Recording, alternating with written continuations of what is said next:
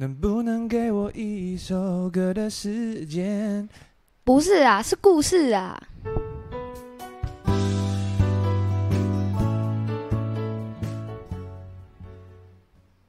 好，欢迎收听《谁来 Podcast》。今天是台北时间的十一月七号下午三点整。好，我跟现在就是我们今天请到了一个非常赞的来宾哦。请来宾帮我自我介绍，好吧？嗨，大家好，我是新鹏。那哦，新鹏昨天生日，对不对？对啊。那今天 生日完之后，马上就来录 podcast 的。哦，今天是非常荣幸呢。真的，我突然我自己突然就是突然蹦出时间，马上把时间留给他。太感动了。那哎，新鹏最近的那个纪录片叫做《藏在舞鞋里的坚强》，入围了，入围几个奖啊？你有？呃入围吗？好像有点难数哦。一、二、三、四，应该有五个哦。跟就是今天就是请到一个纪录片导演来到节目当中哦。那听说昨天才刚刚入围神脑的神脑的纪录片青年组，还是太强了。能不能帮我们介绍一下这纪录片的故事大概在讲些什么？嗯，其实纪录片的主角佩璇老师，他是我的舞蹈老师。那我会认识他们是因为就是舞蹈课嘛。然后后来有一次我们在我们在吃饭的时候，然后我就突然发现，哎，他的女儿好像怪怪的。然后但是我觉得身为就是学生，好像不要不可以问太多。但是他就自己给我们介绍了彤彤，他叫他的女儿叫做彤彤。嘿那这部纪录片其实就是在讲。因为彤彤是一个患有极罕见疾病的孩子，那极罕见疾病，有人会说，嗯，那有多罕见啊？那其实就是，呃，台湾目前没有到十个人是这样的，而且甚至是没有中文疾那个的疾病的名称，对。所以有多罕见呢？罕见到就是连呃，你我就算把病名讲出来，也没有人会知道啊。那那怎么办？就一开始其实就是到处碰壁啊，然后求神拜佛什么的，就是也是折腾的蛮久的。然后一开始后来就是验到染色体这个地方，然后发现就是染色体有异常，就是二十二 Q 的第十三对染色体。哦，是遗传性的疾病。是是是。那这种遗传性的疾病好像就没有办法根治。是对，是没有办法，就是只能靠复健。是，而且他他复健哦，我们一个我们一般人其实就是爸妈教你什么，其实你基本上是呃大概十次左右一定会记起来嘛。对啊。但是他的动作，例如说他要翻身，那他就是要经历过一百万次以上的练习。哦，他的学习力比较迟缓。对对对，像是他。八岁才学会走路，一般人大概两到三岁就可以一一岁就可以，一岁一岁就可以走，对，一岁就可以走了，对。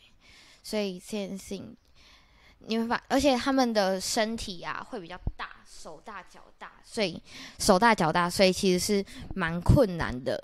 然后爸爸妈妈就是整，就是会，例如说要出去，那就可能要抱着他，因为他不会走路，不会下楼梯，不会什么的，是蛮辛苦的一件事情。那那，因为你刚刚提到是舞蹈舞蹈老师他的女儿是，那我会想象一个情境，就是说，当老师在教其他的孩子嗯舞蹈的时候，嗯、他他自己的小孩子却好像没有办法接触舞蹈。嗯，对，因为他他其实是有一段时间是没有继续在。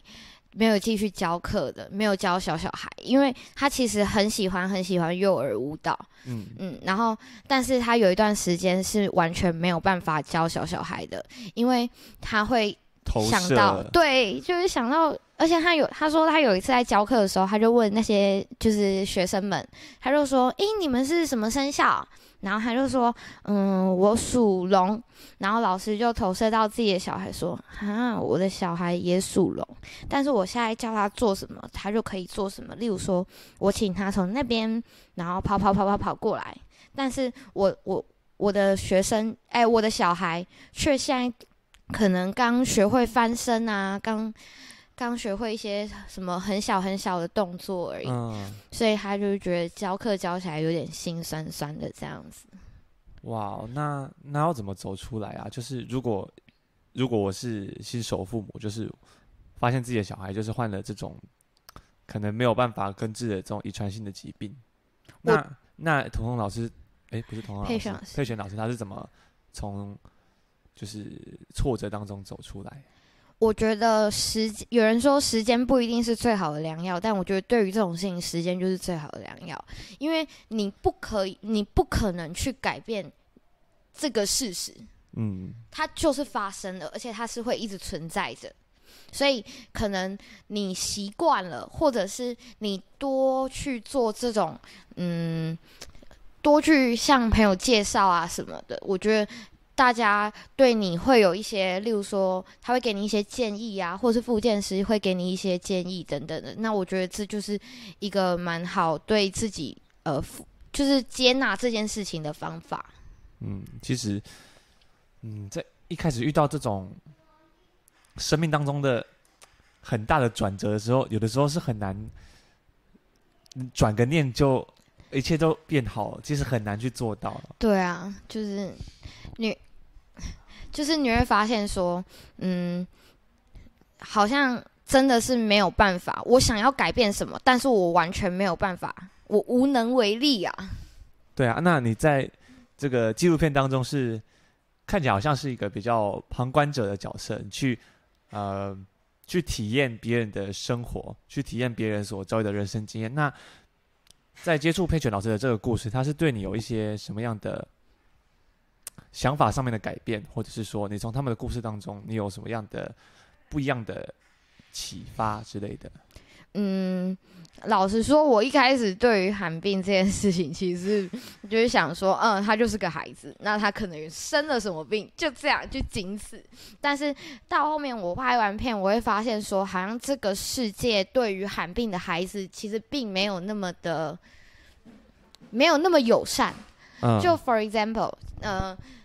例如说，今天某一个公共场所，那他是没有没有去做到完全无障碍这件事情。那我觉得，你知道，无障碍对于没办法走路的孩子是一件非常困难、非常困难的事情。对，你你想想，你想想看哦，如果你今天的孩子已经二十岁了。嗯，他二十岁，大概应该会有四五十公斤。那罕病其实肌肉没有在用，你抱起来会有六十公斤的感觉。Oh. 那这个六十公斤，你可能要走一个很长很长的楼梯耶。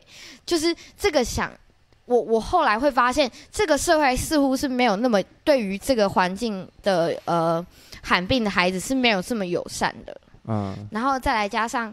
我一开始也不会去注意到，说我对于罕病的孩子，我需要怎么去，嗯，怎么去帮助他，帮助他，因为看起来就像是生物课本会提到的某一个小章节而已。是，而且我觉得现在的教育环境其实对于这个好像没有那么的，不会这么普及的去教孩子。嗯，但是我觉得这蛮重要的，因为他们就真的是需要帮助，然后需要一些友善的眼光。对，对。所以我觉得，所以我觉得蛮需要去改变或者是什么的。这是我拍完片，我发现，哎，如果今天我遇到一个寒病的孩子，那我应该是可以，例如说，嗯。我可以，例如说，他要走楼梯的时候，那我就主动去帮忙他的妈妈要拿东西或者是什么的。对。就例如说，如果我今天遇到一个罕病的孩子，那别人如果有在嘲笑他的话，或者是别人有那种不友善的眼光，那我是不是可以替他发一些声，或是去，呃，以别的方法去告诉他说，诶，我们如果这样子的话，其实对比他们的心理是不太好的。嗯，对。因为有的时候这种故事其实。呃，坦白来说，在我们日常生活当中是蛮经常去耳闻到，就是说，哦，他可能行动不便，他可能呃有一些疾病，但是当我们不是那个当事人的时候，我们其实很难去感同身受。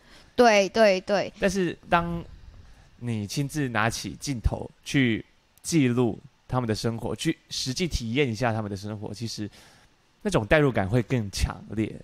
对，而且我觉得我在拍片的时候，我会发现一件事情，就是你会觉得他们的行动非常的不方便，但是你又无能为力的感觉。例如说，我只能拿着镜头去拍摄，但是我很想要帮助他们。对，对，就哎，会不会有一些角色发生错样的感觉？因为感觉导演的纪录片的镜头就应该要比较，嗯，比较旁观，嗯、呃，旁观，嗯。那在这当中会遇到一些什么样的困难？嗯，例如说，例如说，好，我讲一个事情好了。我们拍片的时候，其实那一天是小年夜，那我们都知道那时候其实非常的冷。那其实那时候彤彤还在做水疗，那他的水疗的水温是冰的，然后他。水疗结束后要去吹头发啊什么的，然后他可是他全身脱光光，我就会很想要去帮他吹头发或做什么，但是我完全没办法做，或又或者是嗯、你可能在问一些问题的时候，就是很怕去伤害到他们。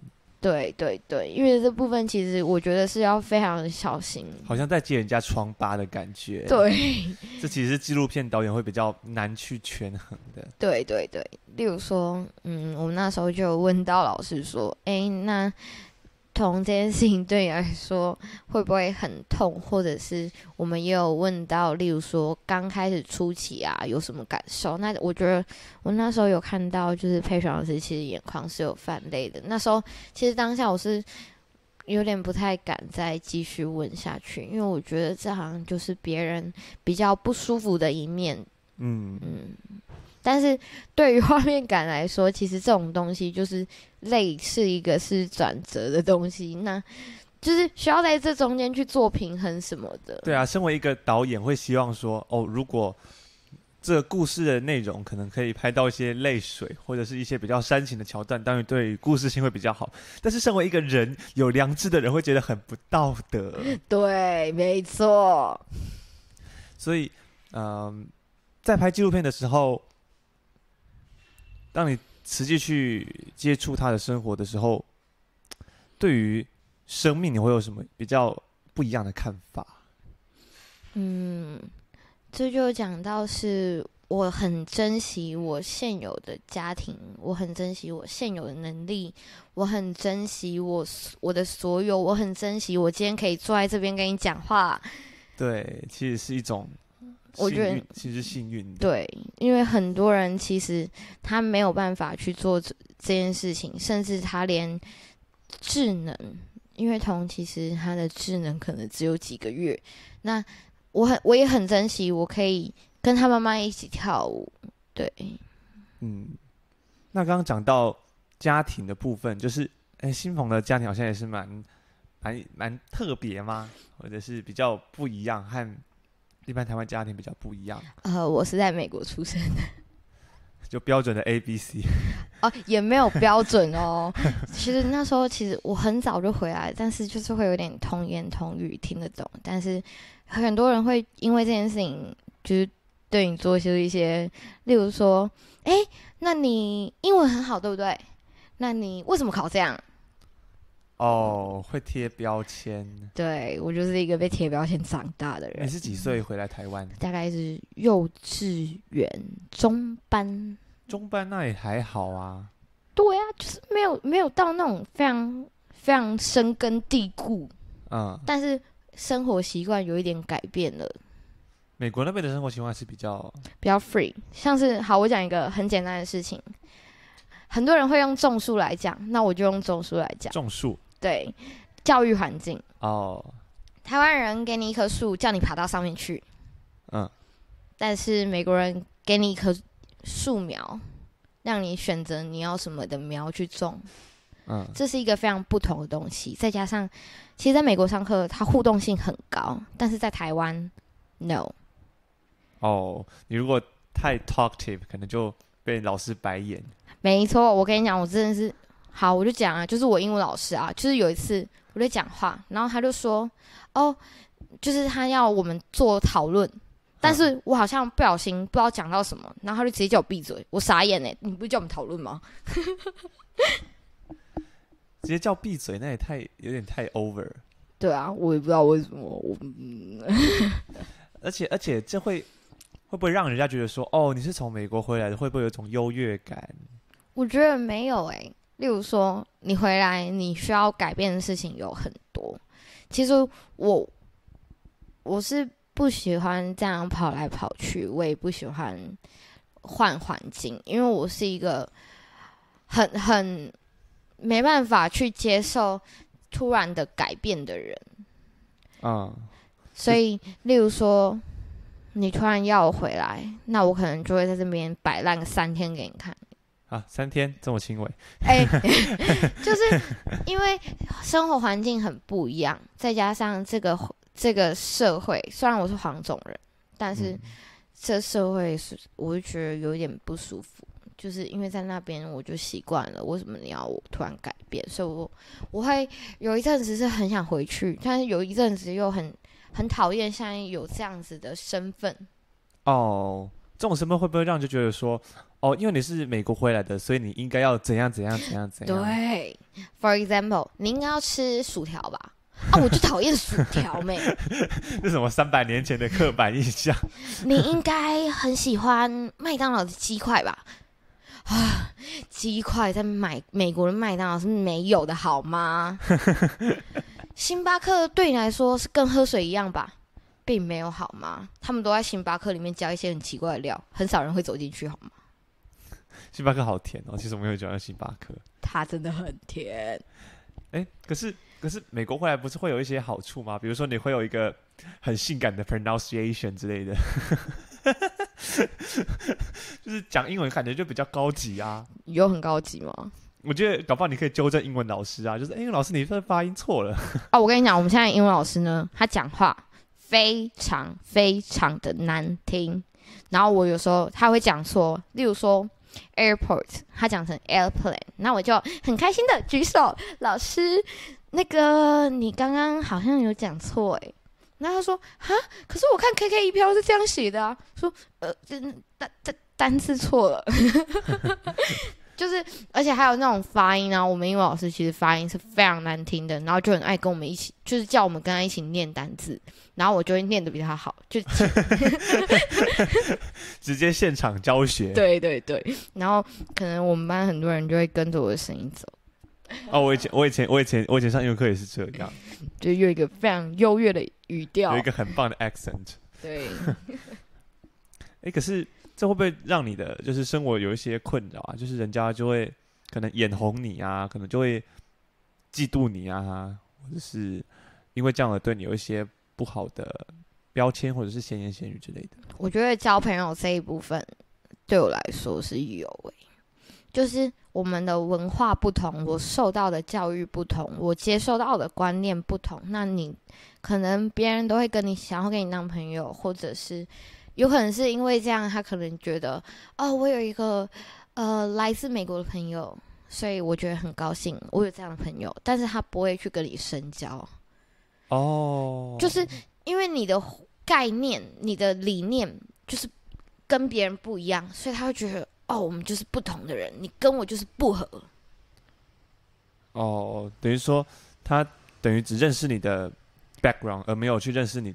这个现在真实的我是怎么样的？例如说，嗯，我可能会觉得说，对于我来说，我不一定要这么的去迎合某些那种观念啊，或是什么的，嗯、就是或是对于现在我所在的环境，我应该要多到多喜欢，或是我要多喜欢台湾，或是我要多喜欢 American，嗯，对。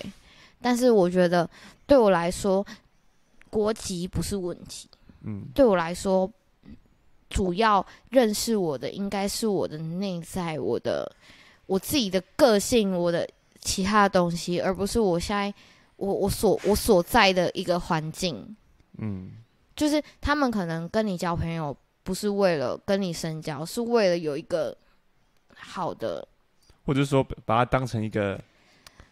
讲难听点，你叫炫耀嘛？是是是，就是说哦，我有我有美国朋友哎，这样好像好像整个人都国际观了起来。那有一次我被介绍，然后他就说：“哎，这他是从美国来的啊，怎么样怎么样怎么样？”然后我就会我就用台我就用中文讲哦，你好，对，然后我就用一个很标准中文话讲哦，好刻板印象哦，人家觉得说哦，你是不是中文不好？对，一般人对这种 A B C 都觉得说哦，你中文很不好，应该很不好吧？但是我就是台湾家庭长大的，啊，怎么样？我就是可以讲中文啊，怎么样？呃，那我觉得，毕竟这种身份是没有办法自己选择的，啊。就是如果有人要拿这一点来可能戏谑你，我觉得都很不公平。嗯，我觉得。就是以前刚回来可能会有一点不舒服，会有一点你会很在意这件事情，但是到现在的我，我会觉得，或许这就是我的优势，又或许这就是我，这就是我的家庭赋予我的一个能力。嗯，其实也不用感到自卑啊，就是对，这反而应该要感到骄傲的。对，或者是别人在聊的时候，你可能他会问你一些关于美国的东西，那你就可以很高兴的去分享等等的。对，嗯，其实有的时候，呃，因为这个这个其实扯到一个很复杂的心理学概念，就是当一个人他铺露出自己的悲惨的时候，人家会给予同情。嗯，但当一个人铺露出自己的比较多的优势，或是比较多的幸运的时候，就是未必这个旁人眼中的幸运，对于他本身来说是一个幸运。对，我觉得很多事情，如果你只看到一面的话，你很少很难去看到另外一面。就像是，嗯，你如果只看到现在的我，那你可能很难去想象以前的我等等的。嗯嗯。或者是，如果你看到刚从回美国回来的我，你可能觉得我很靠北，就是你会觉得说，为什么我跟你讲话你都没有在听？因为我听不懂。哦，就是文化的差异等等，我觉得你，我觉得我们对待每一个人都要是非常友善的，不是因为他有什么能力，那你就觉得他应该要是你想象的怎么样？嗯，不过你的。你的小时候的经历好像也是蛮蛮丰富的。嗯，对，我学过很多很多才艺，那这也是也有点牵涉到我以前我的我的我的那个在美国那段期间，因为我们幼稚园其实是会安排很多东西的。嗯、那我妈觉得说，嗯，你换了一个地方，但是你不可以有那种不同的，就是她会觉得说这样子。有一样的学习对我来说是好的，所以我们在台湾也学了蛮多的才艺，那就是更加深的。比如说嘞，例如说钢琴，但武术是回台湾才学的。嗯，钢琴，然后舞蹈，然后嗯、呃，小提琴，嗯，还有什么呢？让我想想看哦，还有。好像就差不多这样哎、欸，天哪！哎、欸，小时候你还是不是什么运动校队？哦，对对对，我是田径队的、哦，多才多艺哎。不过，嗯，如果你是在一个 可能相对，我讲我这样讲我这样讲脏话，好像呵呵 就是相对呃，跟台北或者跟大都市来比说，比较资源比较没有那么统一化的时候，那。自己的家庭能够让自己去学比较多的东西，这可能就会导导致说，好像自己的生活经验跟别人会比较格格不入，会这样会有这样子的困扰吗？会、因为我很简单来说，我我我其实每天都被排得好满好满。我从国小、小一哦幼稚园开始，我每天都在补，我每天都在学才艺，我都觉得好开心。我每天都在学才艺。那到了国小，你会发现为什么大家都在安亲班？然后你会发现，哎，我那时候有去安亲班，但是我都比别人好早走，然后我都没有时间去写安亲班老师给我的评量。然后那时候你就会发现说，哎，到了要段考的时候。就是平常要验收的时候，但是我每天我妈就是说我就是学才艺就好了，我其他什么评量可以不用写。但是到了那个要验收评量的时候，少一页是打一下了，那我一页都没有写，这时候别人就会觉得说你好像是一个很不爱读书的孩子，或者是怎么样。哦，就是哎、欸，这样会变成说时间上面会比较匆忙一点。对。就是我没有像别的孩子一样，或是别的家庭一样，一定要写很多东西，或者是怎么样。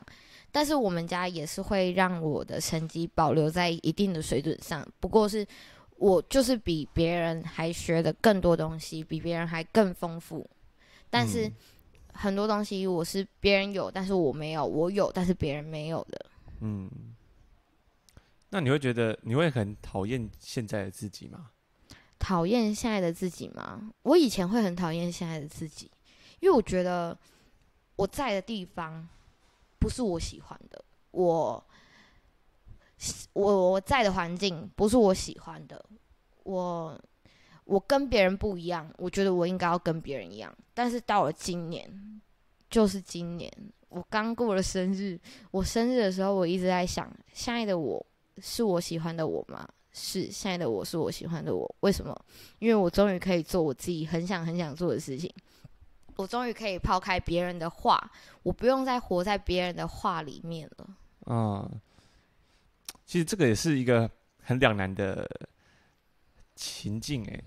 如果说，嗯，自己的某方面的才能会比较突出的话，那势必会跟别人不一样嘛。但是未必那个不一样，人家所羡慕的那一面，不一定是自己想要的那个样子。对，例如说别人会很羡慕我，我可以劈腿，然后他就会叫我在大庭广众下劈腿给他看，或者是别人觉得我会跳舞，我会侧翻很厉害，他就会叫我在操场一直侧翻给他看。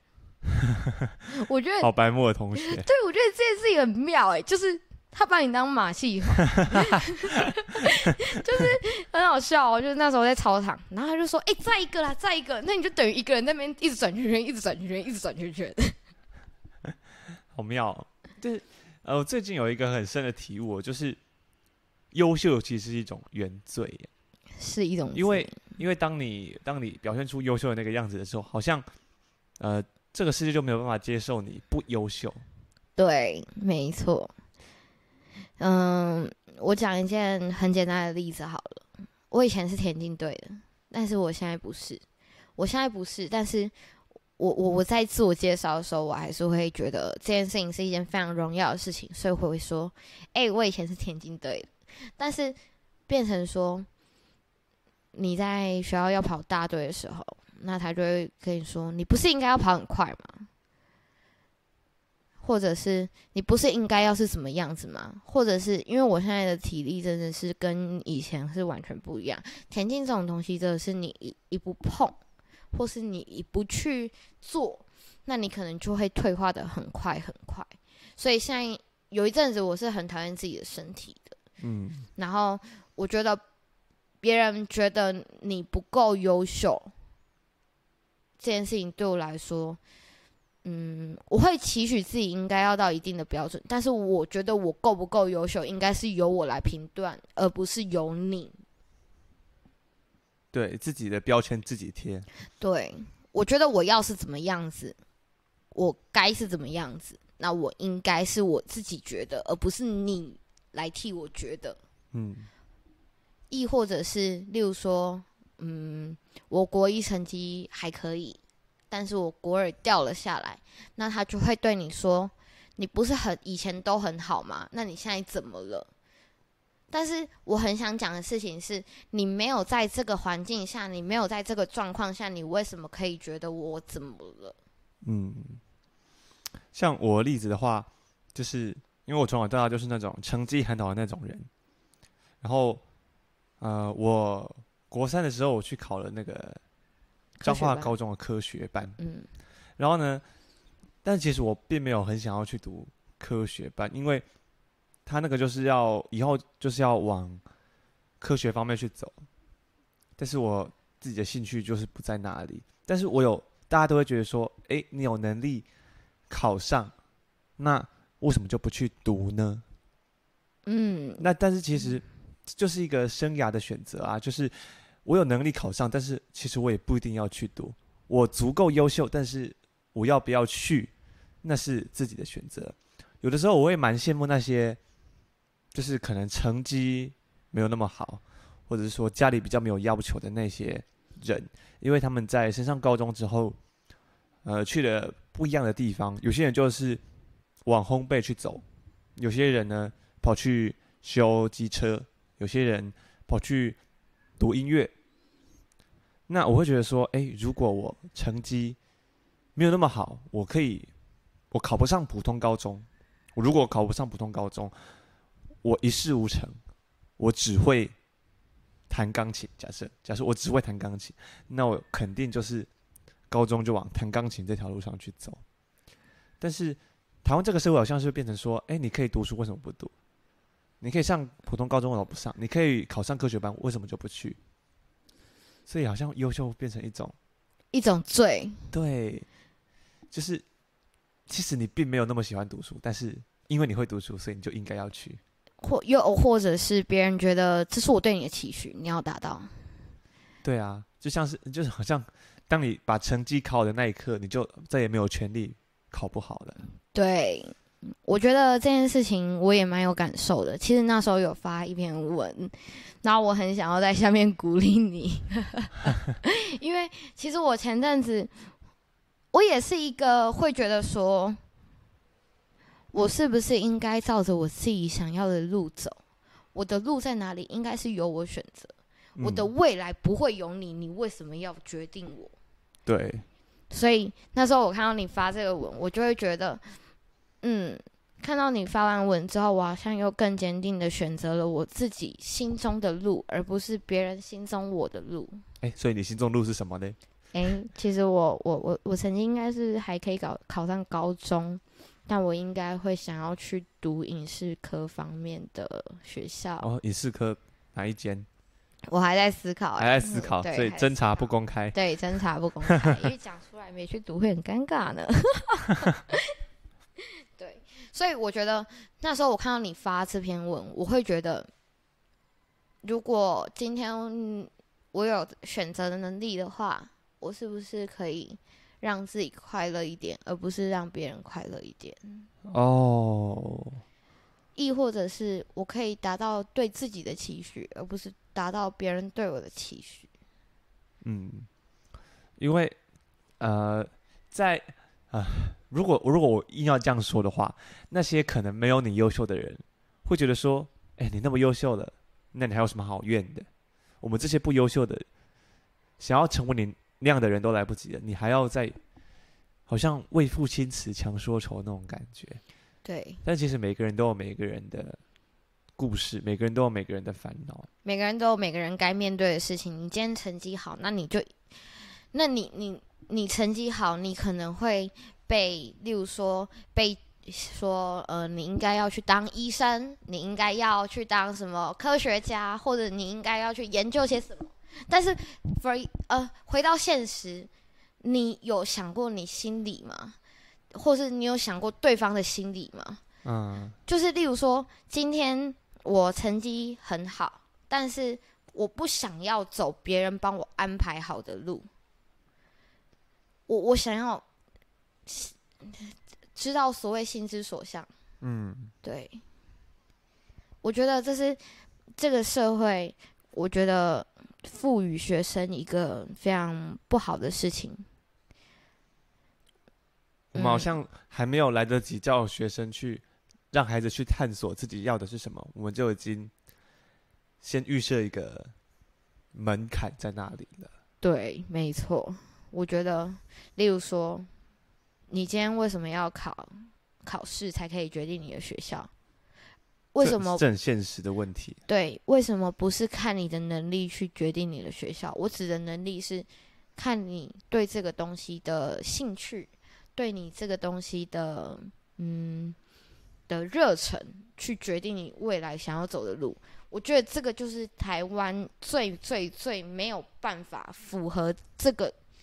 你想要像现在一零八课纲，我讲到我回到一零八课纲哈，一零八课纲他说适性学习，适性学习，但是你有想过，你现在的法规，你就是没有适性，没有 for 适性学习这件事情，嗯，就是你会觉得小孩应该要往自己的兴趣走，但是你又立了一个类似会考的东西，去决定你有没有办法随着自己的兴趣走，十分矛盾。对，那你刚刚有提到说你的兴趣是要往影视相关。哎，那你有没有一些？因为刚刚谈了一些自己的纪录片，哎，感觉亲朋对剧情片应应该也是有所涉猎。有哎，我在去年寒假，哎，对，因为今年还没到，哎，明年哦，今年寒假，今年寒假，抱歉，抱歉，抱歉，今年寒假拍了一部剧情片，叫做《百忧姐》，然后在今年的哎。呃，上学期的那个社团课拍了一部剧情，另外一部剧情片叫做《梦境》。对，嗯、那百优姐其实就是在讲，嗯、呃，我们在这个时代，这个网络的时代里面，我们都需要一个呃能够展现自己的舞台。但是，当有一天你发现没办法像你心中所想的这样子。那你可能会寻求一些慰藉，for 呃，因为那是一部反毒的那个影呃剧情片，所以可能就会涉猎到一些毒品去，呃嗯、呃、解就是解除心中的那个没办法得到关注的那个需求感，嗯，然后但是当他遇到一位患有忧郁症，因为父母离异，因为现在。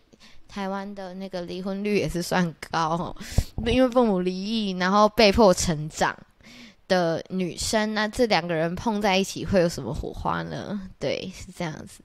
嗯，那那在这个剧情片里面担任的是，嗯、呃，两部片我都担任导演，然后梦境是那个编剧。对，嗯，那在因为刚刚讲到的是纪录片，纪录片比较像是自己的电影。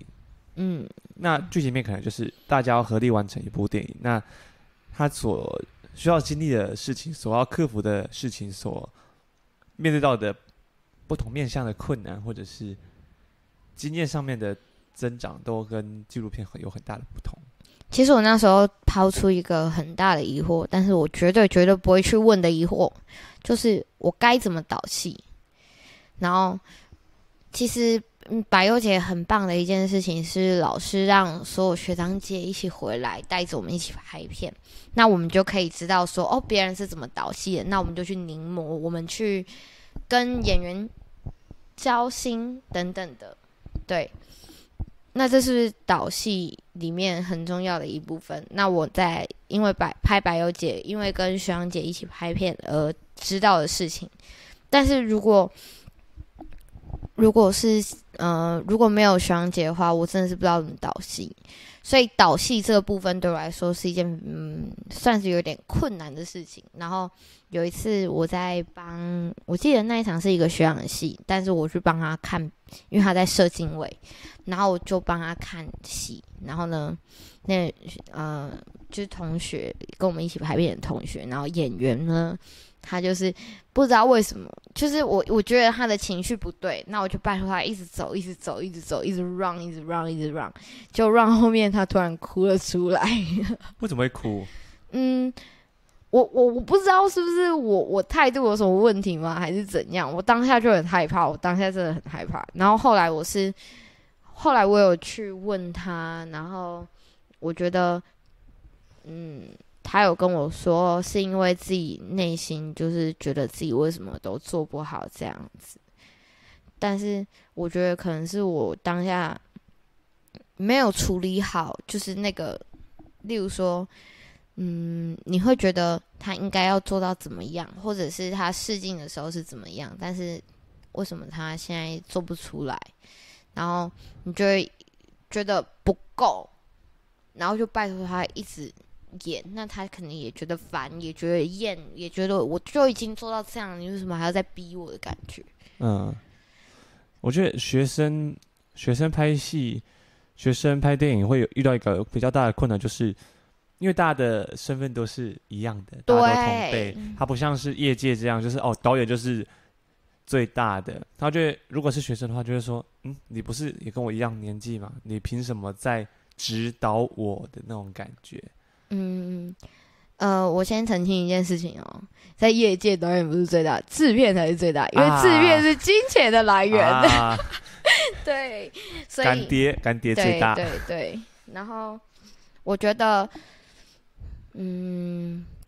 同台拍片真的好难哦！我那时候其实，其实他哭完，我回家是自己默默掉眼泪，因为我会觉得，哦，我还被骂，我被我被另外一个演员骂，他就说你为什么要这样？为什么你要让他哭？或者是为什么？为什么你要？就是他会觉得我我为什么要让他这样子？你只是个导演，你只是个同学，我觉得我们都是平辈，你凭什么这样子？但是我我的出发点其实就是只是为了要好好的把这部片把这个戏完成，嗯，对。然后所以我就被他骂，我整个眼泪狂崩，我是哭到啜泣那种。然后当下就觉得很无助，妈，我到底做错了什么？为什么你要把我骂的一无那个呃一无是处？真的遇到一些角色的冲突了。对。哎，不过我记得。在哭演员哭的这方面有一些温馨的 part 吧，应该没有这种，只有这个吧？对，有也有温馨的 part，就是我们拍梦境的时候啊，那时候就是有一场戏，然后他是呃还蛮委屈的戏，然后我就问老师说：“哎，这一场如果 如果让他哭，是不是一件非常呃更好的那个？”发发挥嘛，然后老师就说好啊，那你去试试看。然后我就跟我就跟演员梦境的女主角，我就跟她在那边就是沟通了，嗯，大概有三十分钟，就是我付出我的内心的那个。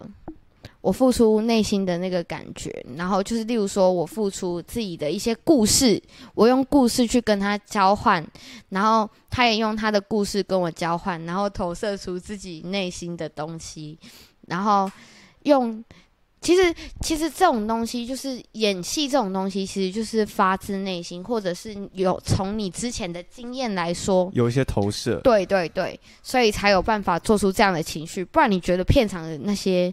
演员们都是假哭吗？不可能。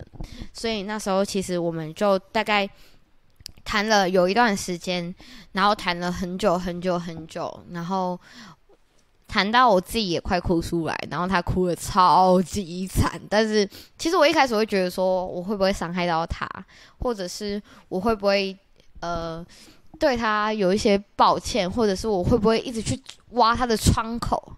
嗯，但是后来我发现，我好像帮他解开了一件事情。哦，他等于说，透过透过在演戏的过程当中，和从前那个深埋在心里的那个记忆和解了。对，真的。然后结果那时候我拍完，我就觉得很自责，为什么我让他哭的那么惨？然后后来，后来那个后来我们拍完戏，然后一切都。准备要结束的时候，他就跟我说：“导演，谢谢你。”我这当下，我这心整个暖起来。Oh, 你好像，你好像做了一件很伟大的事情。你帮他从他，你帮他跟过去的自己，嗯，说，其实当初你是没有错的。没错，没错。其实拍戏就像是你写一个，也许是真实改编，也许是虚拟的故事。它就像是一个别人的故事，但是当你亲身去感受别人的故事的时候，你好像会在说：“哎，好像这也是自己的故事的一部分的感觉。”嗯嗯，我觉得这个跟纪录片比较不一样的是，纪录片你是实际去记录别人的故事，我看着他们的故事发生着。对，但是剧情片就像是我正在发展我自己的故事。对，那在写自己的故事的时候，我觉得。大概也是脑袋会爆炸吧。哦，那时候我们我我那时候不知道为什么毅然决然的加入编剧组，然后那时候我们就在想，因为其实我们选的那个学同学的剧本其实是没有很很不完善，就是一个大概念。嗯，对。然后那时候我们就我们就想说，要怎么样让霸凌的片不拔辣？哦。感觉就感觉蛮困难的，要在旧的题材上面发展出新的东西。对，因为其实霸凌这种东西大家都拍烂了。嗯哼。对，然后那时候我们就刚好想到说，哎，如果用他的能力做出一些反击，是不是蛮不错的？就 for 例如说，嗯，例如说。他用自己的能力，例如说他们在研究一个科展，他们在研究梦境，那他就想说要怎么去控制，他就他的科展是要怎么去控制别人的梦境。嗯哼，那他就刚好把这件事情运用在霸凌他的人的身上，就是他会看到他更内心的那个。渴望就是别人的渴望，例如说，有一个人是希望他，因为他爸爸是医生，但是他希望他有空的时候可以多陪陪他，所以他希望拿到这个科展的目标。然后，但是他因为要拿到科展这个目标，去霸凌了那个霸凌了别人。那那个男主角呢，就是因为。走入了他的梦境，才发现这些事情，所以就用控制别人梦境的那个原理，然后让他知道说：哎，原来我做这件事情，不但就是霸凌同学取得参赛权这件事情，不但是不能呃让爸爸就是得到你得到你心中所想要的父爱，反而会让人家觉得你为什么？要心机这么重等等的，或者是让爸爸很失望，对，嗯，在在这个冲突感在做加强，而不是只是聚焦在原本的霸凌议题。是是是，我觉得每一个人会做出呃一些事情的话，其实都是有原因的。例如说，嗯，我们班有一个以前他现在转学了，我们班有一个男生。然后他是有，就是他他会一直去讲一些很奇妙的事情，那我们班的人可能就会觉得说，是不是必须得要疏离他，就是怕会有一些奇怪的事，就是怕就是会觉得我们之间好像没有那么的恰融洽，嗯，对，所以我觉得霸凌会发生，或者是嗯。事情会发生，其实都会有他的理由或是他的苦衷，而不是霸凌，只是我不爽你，不会只是不爽，应该会有不爽的点，而不是一句我不爽你就可以做出任何事情的。嗯嗯，其实呃，在编剧方面，呃，台湾的这个文学环境比较不一样哦，因为像国外的话。比如说拿文学奖来讲好了，台湾的文学奖都是很奇怪，是诗、散文、小说。但是散文在台湾的这个环境里面，就是可能从我不知道余光中他们那一代人，就是一直开始写一大堆散文，所以变成说它是台湾比较推崇的一个文体。但是国外的话，他们的三大文体是诗、小说、剧本。为什么是剧本呢？是因为它和小说表现的形式最不同的地方是，小说会有很多叙述，剧本就是只有一堆对话、画面感、画面。所以，如果在写剧本的时候，它跟写小说最大的不同就是，你所有想要传达出来的东西，你都必须要透过画面或者是对话来呈现。嗯，我觉得这也是，这也是电影一个非常。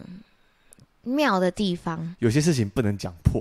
对，就是我们一个眼神、一个动作、一个、嗯、一个运镜，对，一个运镜，一个色调，对，或是一个音效，或者是一个嗯一个脚步，你就会发现，哎、嗯，好像有什么事情，好像怪怪的，是不是一个嗯啊那叫什么？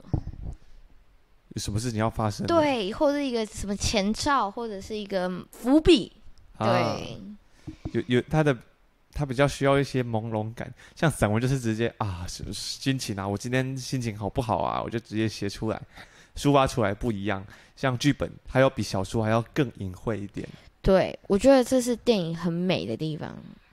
对啊，但是这个不得不批评一下，就是台湾的台湾的。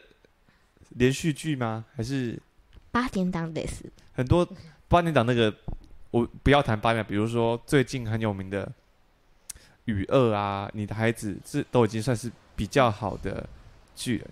像很多台剧都是会有一些独白，那些独白好像就是要让观众说：“哎，我这边是要讲这个哦。”我不知道你读懂了没有，所以我在这里用独白讲一次给你听。嗯，对，这就很像是我们写那个 PS。对，这 PS 真的，所以就让整个整部剧的那个透露的东西太多了。对，有些事情是需要，就是观众可以容忍第一次看不懂，第二次再看一次，第三次再看一次，看到后来之后，他有一个哦，原来是这边是这样的，原来那个时候他是这样想的，而不是说。他他他他就怎样怎样怎样怎样，就不用 OS 带过。我觉得好的作品是，你需要很认真、很细心、很很投入去品尝的。像我之前拍拍一个舞者，另外一个舞者，他叫吴思伟。那他有说过，他之前去看一个很有名的世界名著的舞作，但是他每年都去看，每年都去看他的巡演，他每年都在，就是他。他一直看不懂，他每年都去看，但是他就是看不懂。直到他那个舞者过世了之后，他发现，哎，我似乎知道他要传达的是什么东西了。嗯，就是你必须内心要有一个故事，那你表达出来的东西，或者是你的人生经历，再加上这个作品，你会有。一定的共鸣等等的，嗯，就是有些作品不是要让你一次看懂，而是在你的生活中是不是也有这样子的体会，能够让那个乐听者、观众能够有一个比较强烈的代入感。对，对，对，或者是其实作品就像是在跟别人对话一样，嗯，就是我传达给你的讯息。但是不一定每个人都有办法那么快的接收到，但有一天他一定能知道你在讲的是什么，只是你需要花多一点时间去了解它。嗯，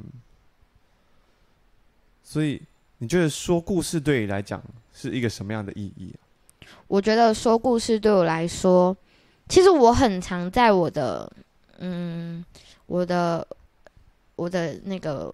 IG、Instagram 或是 Facebook 上面写出一些自己对这个生活的一些呃小想法啊等等的，或者是讲出我今天发生什么事情，或者是讲了一个故事。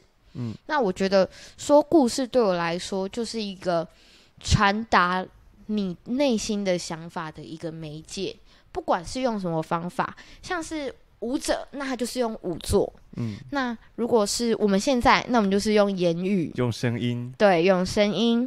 那如果是如果是电影，那就是用镜头；如果是小说，那就是用文字。嗯，对，我觉得，嗯，每个故事都有它最好最好的传达方法，然后每个在讲故事的人都有他嗯最期待。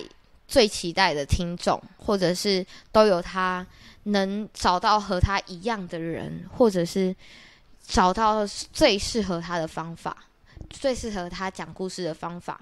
例如说，我前阵子看了一个舞作，他说他不喜欢讲话，他不喜欢文字，因为他太强烈了。哦，他会因为文字其实这种东西讲出来就是。一针见血，对，一针见血，没有节制，对对对，没错没错。所以他喜欢用舞作，他喜欢用他的身体，让你去间接的了解，或是让你有更多的思考，去思考这个世界，思考我现在所做的这个动作等等的，而不是这么强烈或者是这么精准的东西。对，嗯，有些有些事情没有办法，如果用文字的话，就感觉就是。就没有什么美感的，嗯、因为等于就是一语道破啦。嗯嗯嗯，没错。所以我觉得说一个故事，就像是如果是纪录片的话，就是说别人的故事，用自己的口吻，用自己的视角去说别人的故事。嗯。如果是剧情片的话，就是自己写一个故事，然后自己把那个故事演绎出来。哇，今天也是给了我们两个一个故事的时间。对。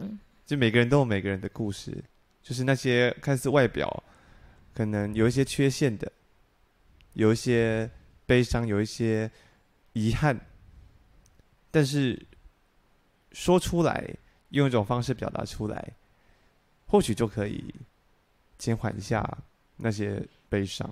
嗯，那有些看起来光鲜亮丽的，其实也有很多不为人知的，你所不知道的那些没有办法。被说出来的事情，就像是你现在所看到的彩虹，就是因为经历过大雨后，所以才如此的璀璨。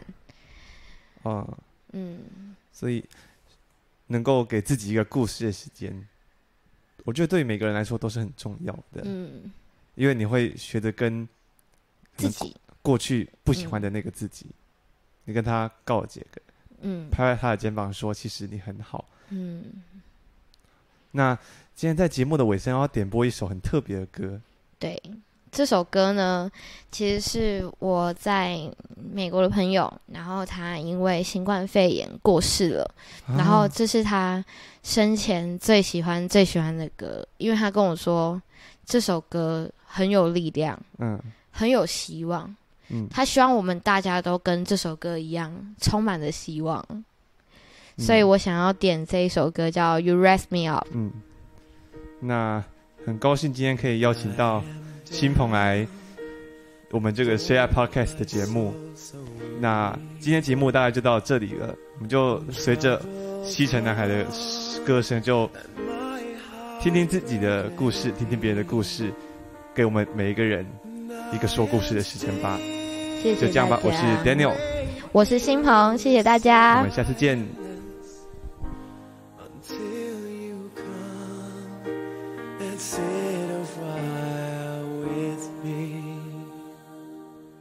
You raise